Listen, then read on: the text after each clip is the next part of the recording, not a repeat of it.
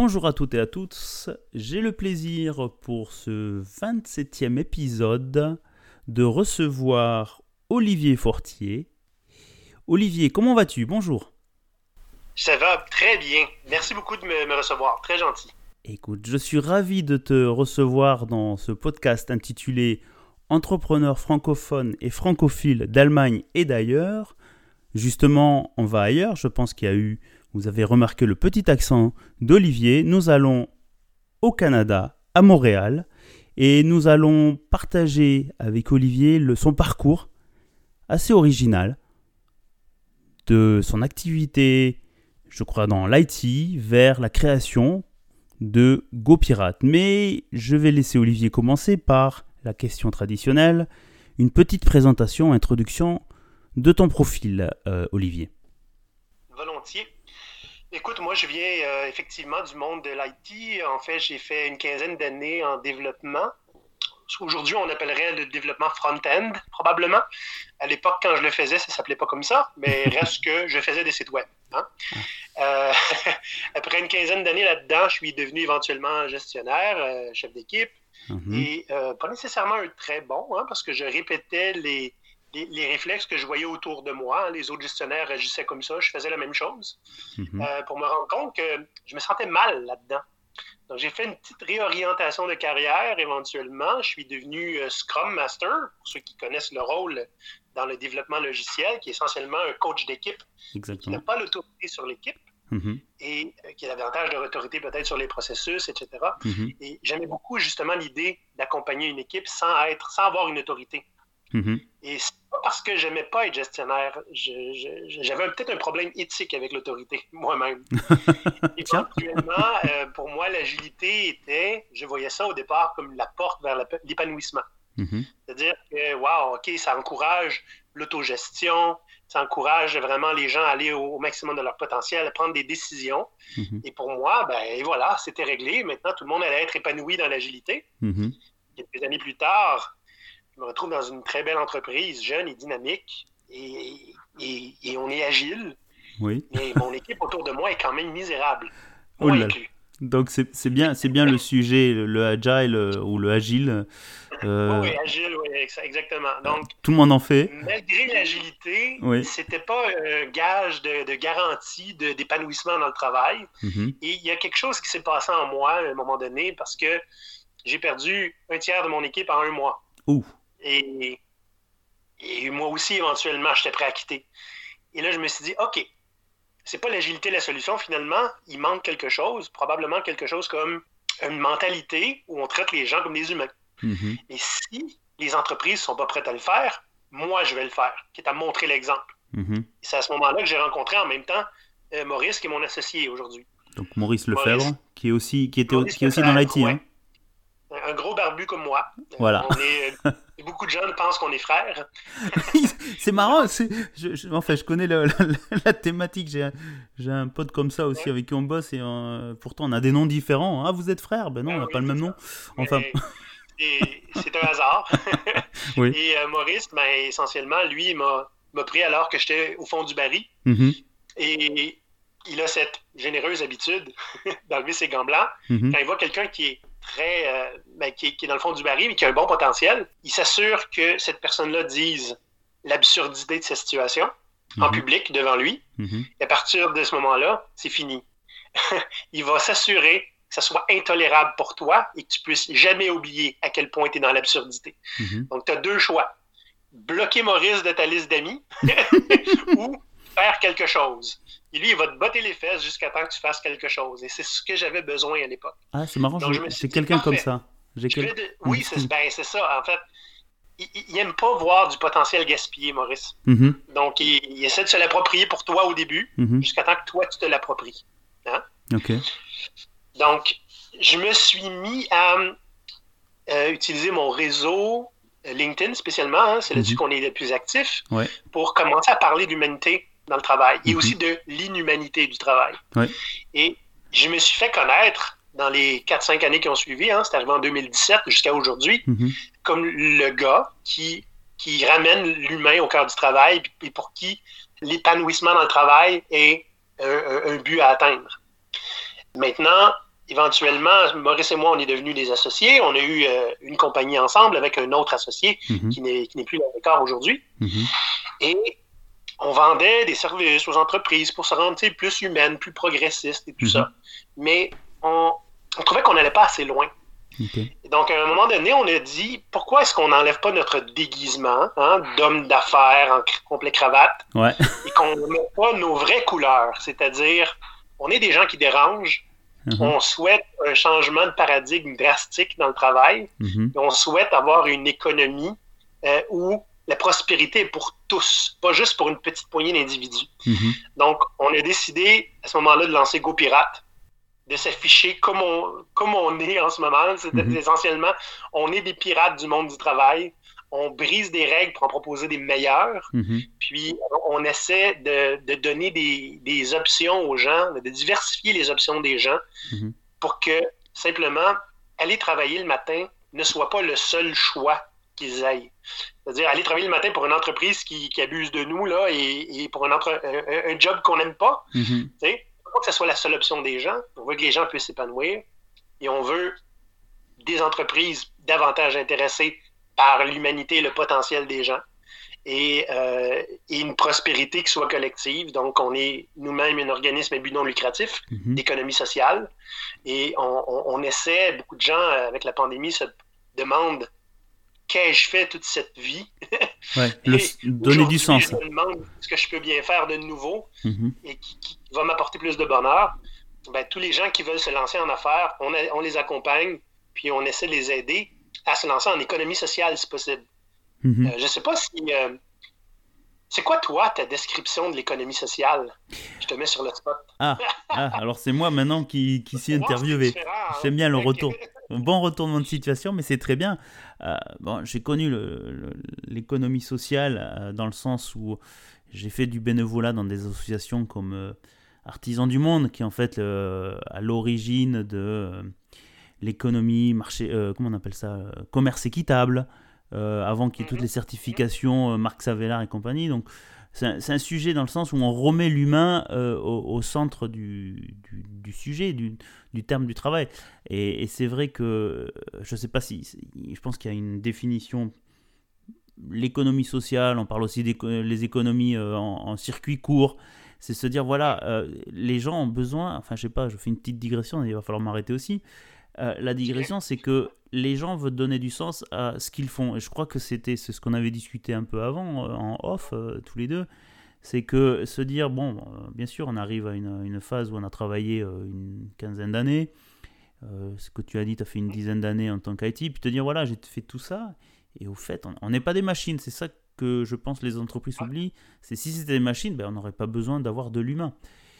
Euh, donc voilà, pour moi l'économie sociale c'est un peu ça, c'est-à-dire que ben, le profit, oui bien sûr, une société, une entreprise n'est pas là pour, euh, pour faire du caritatif, hein, c'est malheureux à dire, Euh, vu- ça c'est le, le- vu économique, mais au final à l'intérieur c'est des humains. Et je pense que c'est ce qu'on a discuté une fois, je sais plus si c'est Bronson qui disait euh, il faut pas s'occuper de ses clients dans une entreprise mais plutôt de ses employés. Si les employés sont ravis de venir travailler correctement rémunérés, qui savent qu'ils apportent une valeur ajoutée humaine à leurs clients, c'est eux qui vont s'occuper des clients. Et un employé ravi, c'est euh, des clients ravis. Voilà. Nous, no- no- ben, notre définition d'économie sociale est en réaction à l'économie actuelle, hein, essentiellement, qui est euh, l'économie actuelle traditionnelle composée de, de l'idée de base derrière, c'est d'essayer d'extraire le maximum de valeur de tout ce qui bouge, hein, Mhm. soit employés, clients, euh, partenaires, fournisseurs, et de la concentrer le plus possible dans euh, les mains d'une élite. Ouais. Nous, on veut offrir une alternative à ça. L'économie sociale existe déjà, mais est, en tout cas, du moins au Québec, plutôt inconnue ou mise à part, un petit peu marginale. tu sais. Oui. Donc, l'économie sociale, ben, pour nous, c'est simplement euh, une entreprise qui est capable d'aller chercher des sous. Hein? Ça ne veut pas dire, parce qu'on est, on est un organisme à but non lucratif, qu'on ne fait pas d'argent. Non. Donc, oui, on demande de l'argent. Mm.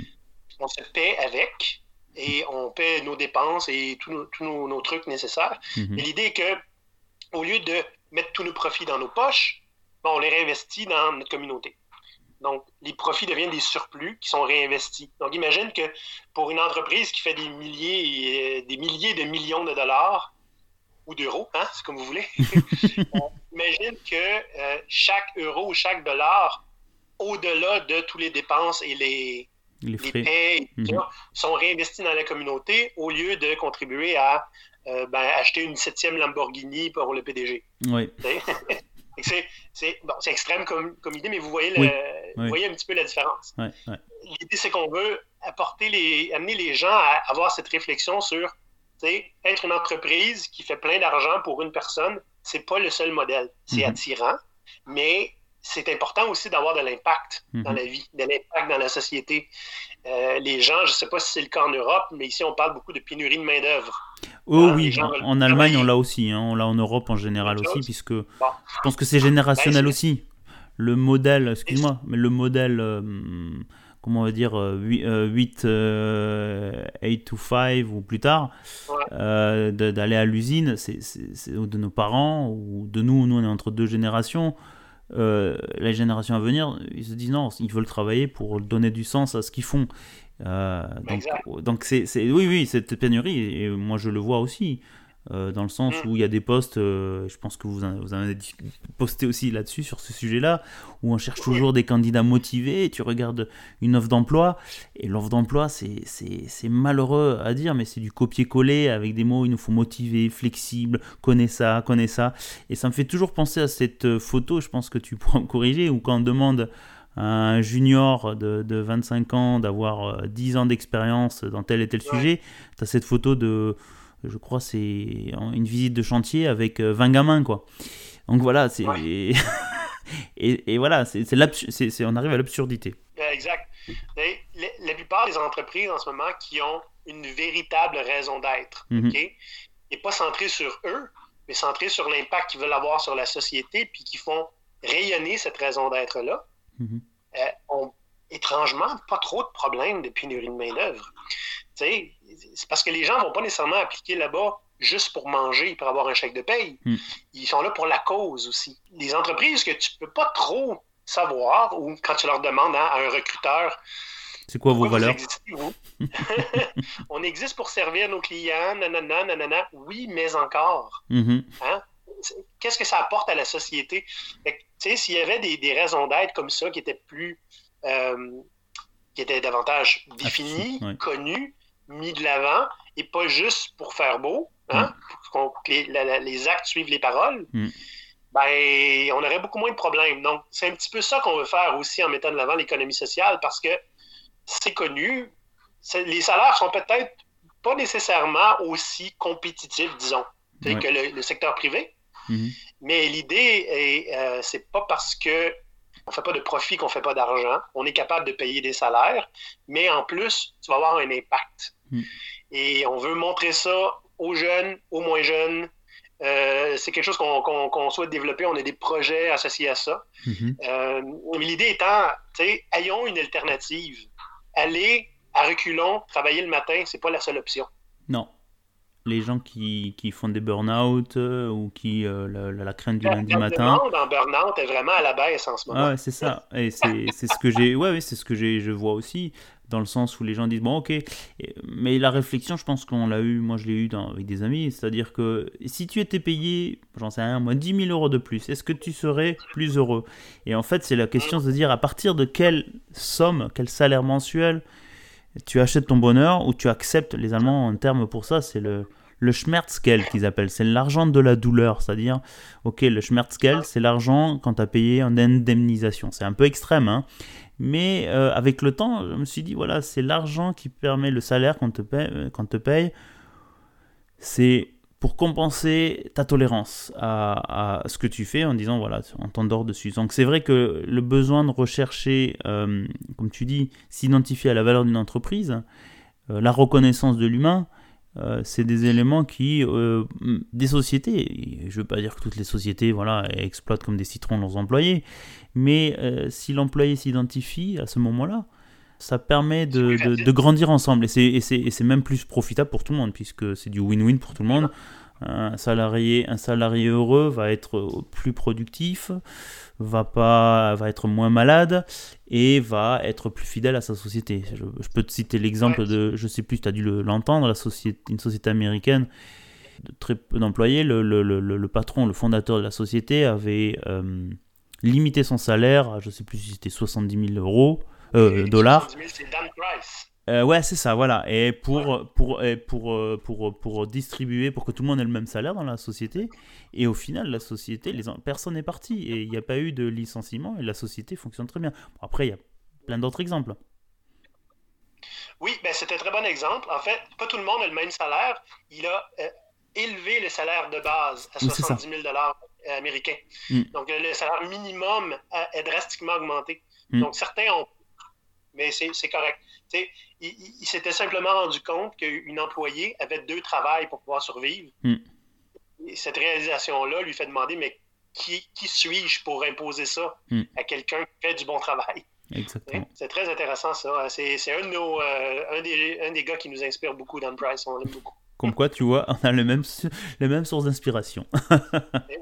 Eh donc, donc dans ton message, pour revenir un peu à la création de GoPirate, organisation non lucrative d'économie sociale, votre message, c'est de remettre l'humain au centre, c'est bien ça? Remettre l'humain au centre et se rapproprier son narratif aussi. Quand on s'adresse aux gens, là, hein, quand je dis, aller travailler à reculons chaque matin, c'est pas une finalité, mm-hmm. ben, il y a des moyens de se rendre là. Donc, tu sais, par euh, via un paquet de choses. Hein. LinkedIn, on est très actif. Mhm. On a un podcast, nous aussi, hein, Go mhm. Pirate, le podcast. Oui. Il est aussi disponible sur YouTube en version vidéo. Mhm. on, donne des trucs aux gens gratuitement. Hein. La connaissance, on, la, on, pense que ça devrait être libre de droit. Oui. On donne des trucs aux gens comment se réapproprier leur propre contexte de travail. Comment euh, ne pas simplement être une victime et attendre qu'on nous sauve. Personne ne va venir nous sauver. Non. et, et juste pas ne rien faire jusqu'à temps qu'on ait une autre opportunité. Des fois, il faut créer ses propres opportunités. Donc, on essaie d'aider les gens à faire ça via, via notre podcast et nos, communications en ligne. Mm-hmm. On essaie aussi d'encourager les entreprises à, ben, à, devenir plus progressistes un petit peu dans leurs approches de travail pour, euh, ben, pour essentiellement pas faire comme les autres. De toute façon, il n'y a personne qui s'est jamais démarqué en faisant comme les autres. Non. Donc l'idée, c'est pourquoi ne pas essayer autre chose, de briser les traditions. Hein? C'est pas parce que ça fait 100 ans qu'on fait les choses de la même façon. c'est encore pertinent aujourd'hui. La citation classique, on a toujours fait comme ça et on va continuer à faire comme ça. ça. exactement. Ça me Donc, on hérisse. à justement se démarquer en étant plus humain. Exactement. Ça règle beaucoup de problèmes. Donc Olivier, dis-nous, tu euh, nous as parlé donc du message, de, de, ton cheminement, parlé donc du nom de votre organisme, Go Pirate, écrit avec un Y, Pirate. D'où vient euh, ce nom? Comment vous est venue l'idée? C'est assez simple, en fait. D'abord, mon, associé Maurice est historien, donc ça l'a aidé. Uh-huh. Mais on était déjà des fans d'un certain groupe de pirates en particulier qui agissait euh, dans les Caraïbes. Euh, les Flibustiers, alors. Au 17e siècle, il croit, si je ne me trompe pas. Il s'appelait The Flying Gang. Ah, ça, c'est la, bande de Barbe Noire. Là, Ah oui. Cette Barbe Noire, Anne Bonny, Charles Vane, certains noms qu'on mm-hmm. entend encore aujourd'hui. Oui ces pirates-là en particulier, hein, parce qu'il y a eu des pirates qui existent depuis des milliers d'années. Oui. Mais ce groupe-là a fait quelque chose de particulier parce que après la guerre, il y avait une guerre où ils œuvraient comme dans la marine hein, pour, euh, pour leur pays. Comme mercenaires, oui. Euh, Les fameux mercenaires. Oui, c'est ça, un petit peu. Et ils étaient, euh, ils se sont simplement fait jeter à la rue. on n'a plus besoin de vous, merci, la guerre est finie. Voilà, par les Anglais, par exemple. Vous avez fait tous les sacrifices. Oui. merci pour rien. Donc, il a décidé de se rebeller. à Tout ce qu'ils avaient fait, eux, c'est être matelot ou être euh, mm. marin. Mm-hmm. Donc, ils ont décidé de se rebeller, de se partir en affaires, essentiellement, mm-hmm. mais sous leurs propres termes à eux. Ah. Donc, on a bien, bien sûr l'image du capitaine pirate qui est un tyran sans merci, mais c'est faux. C'est faux, faux pour ce groupe-là, du moins. Euh, ils ont réussi à faire des choses des années 1700, OK, mm-hmm. qui, euh, qu'on a de la difficulté aujourd'hui à rattraper. OK? Je te donne un exemple. Mhm. Le capitaine était élu démocratiquement. OK. Donc, le capitaine, c'était pas un, le maître à bord, le seul maître à bord, le, tyran du bateau, mhm. du navire. Le seul maître à bord était l'équipage qui prenait les décisions. Le rôle du capitaine était de trouver des pistes de prospérité pour l'équipage. Il y avait aussi le quartier maître, qui était essentiellement un peu l'équivalent de représentant syndical.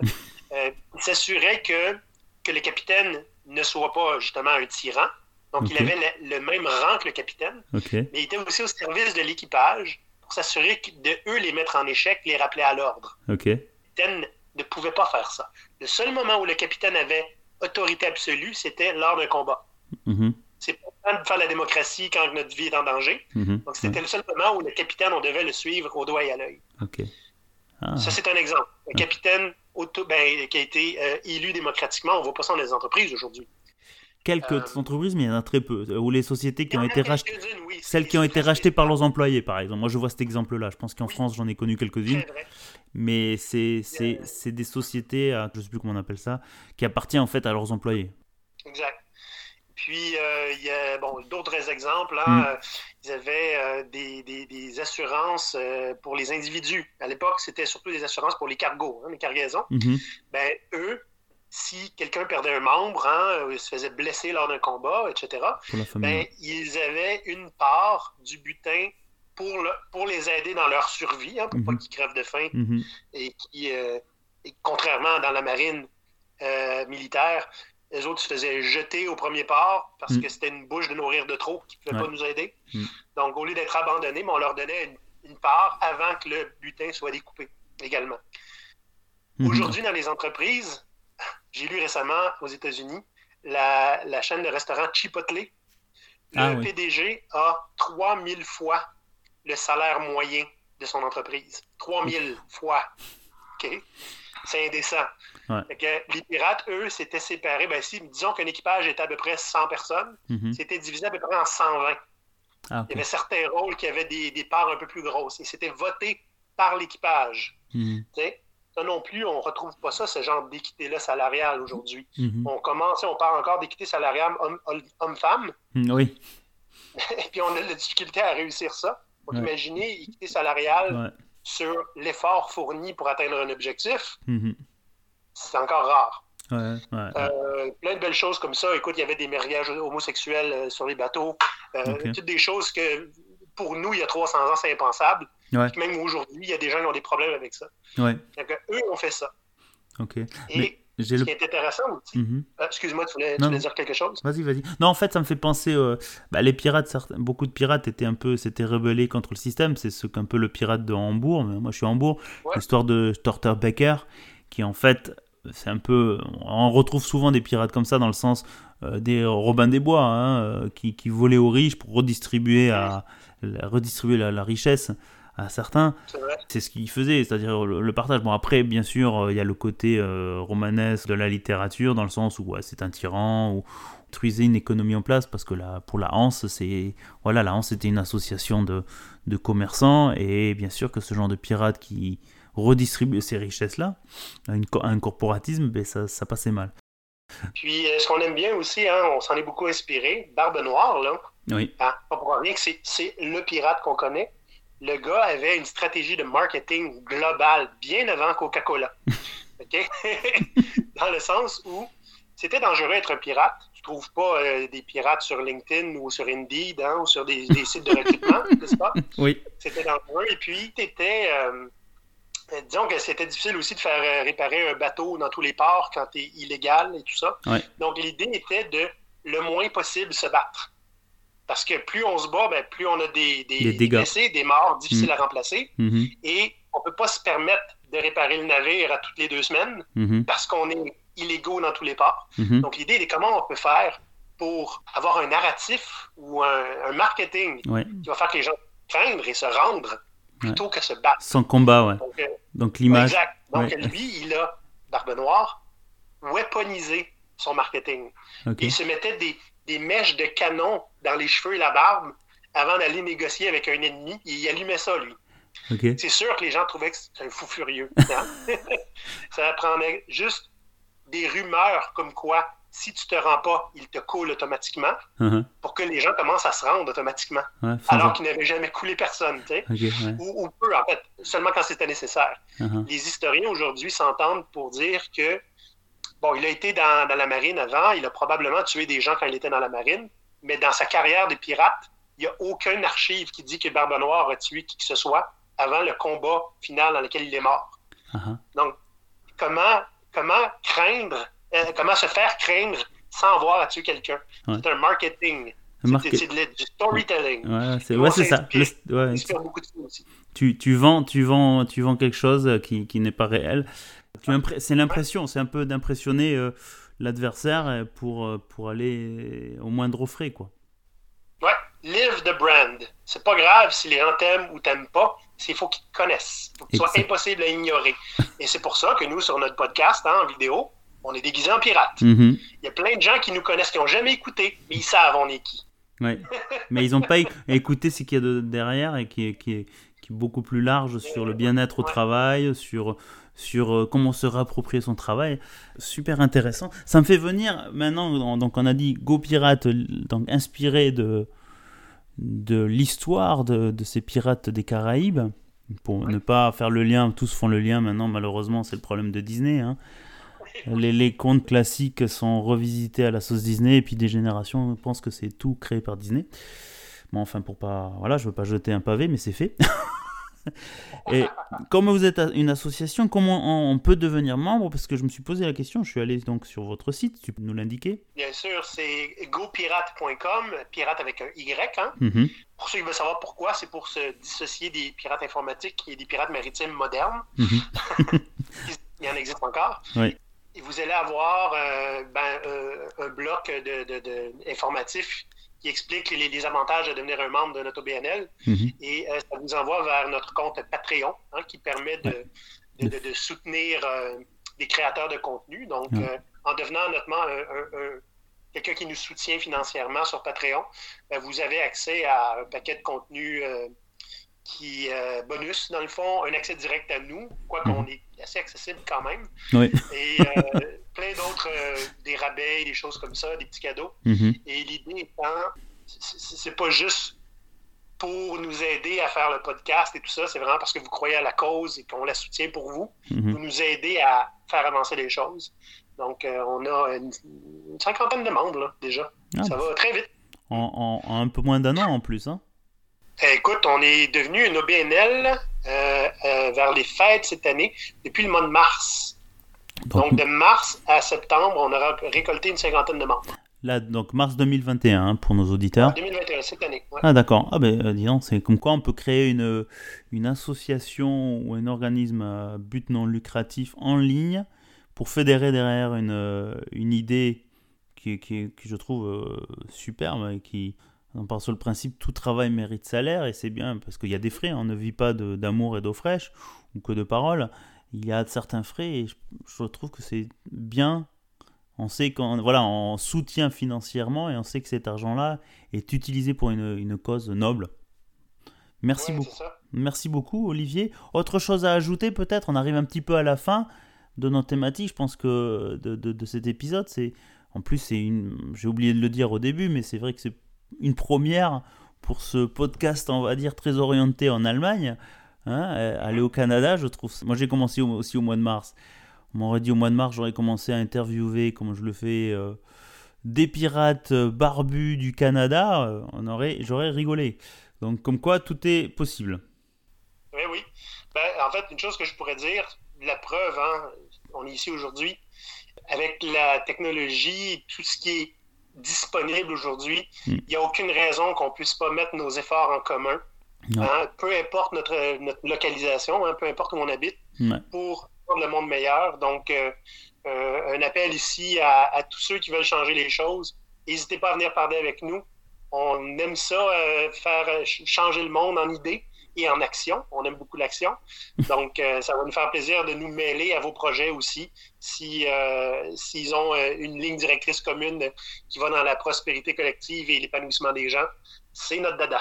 Donc ça va nous faire plaisir de parler avec vous. Eh ben écoute, je crois que c'est bien résumé. En plus, euh, je pense qu'on se rejoint là-dessus sur cette thématique. C'est pas pour rien que euh, j'ai été ravi de te trouver sur ces réseaux sociaux, sur LinkedIn, et d'avoir euh, que tu aies accepté de participer à ce podcast sur les entrepreneurs, sur penser le mmh. travail autrement.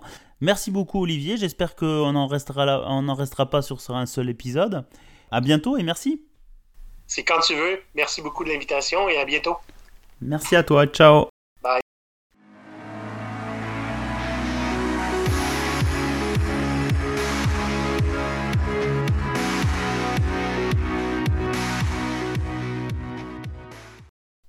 Eh bien, chères auditrices et chers auditeurs, j'espère que cet épisode 27 avec Olivier Fortier, le cofondateur de GoPirate, vous a plu. Je vous invite à aller visiter leur page sur GoPirate, g o ecom Je vous invite aussi sinon à aller chercher sur YouTube pour regarder leurs vidéos qui sont très instructives. Je vous dis à la semaine prochaine pour le prochain épisode, l'épisode 28. Comme Monsieur Joe n'est pas parti en vacances avec les pirates mais est en congé, l'épisode 28 sera une surprise. Vous verrez bien, donc je vous dis à bientôt et restez curieux. Ciao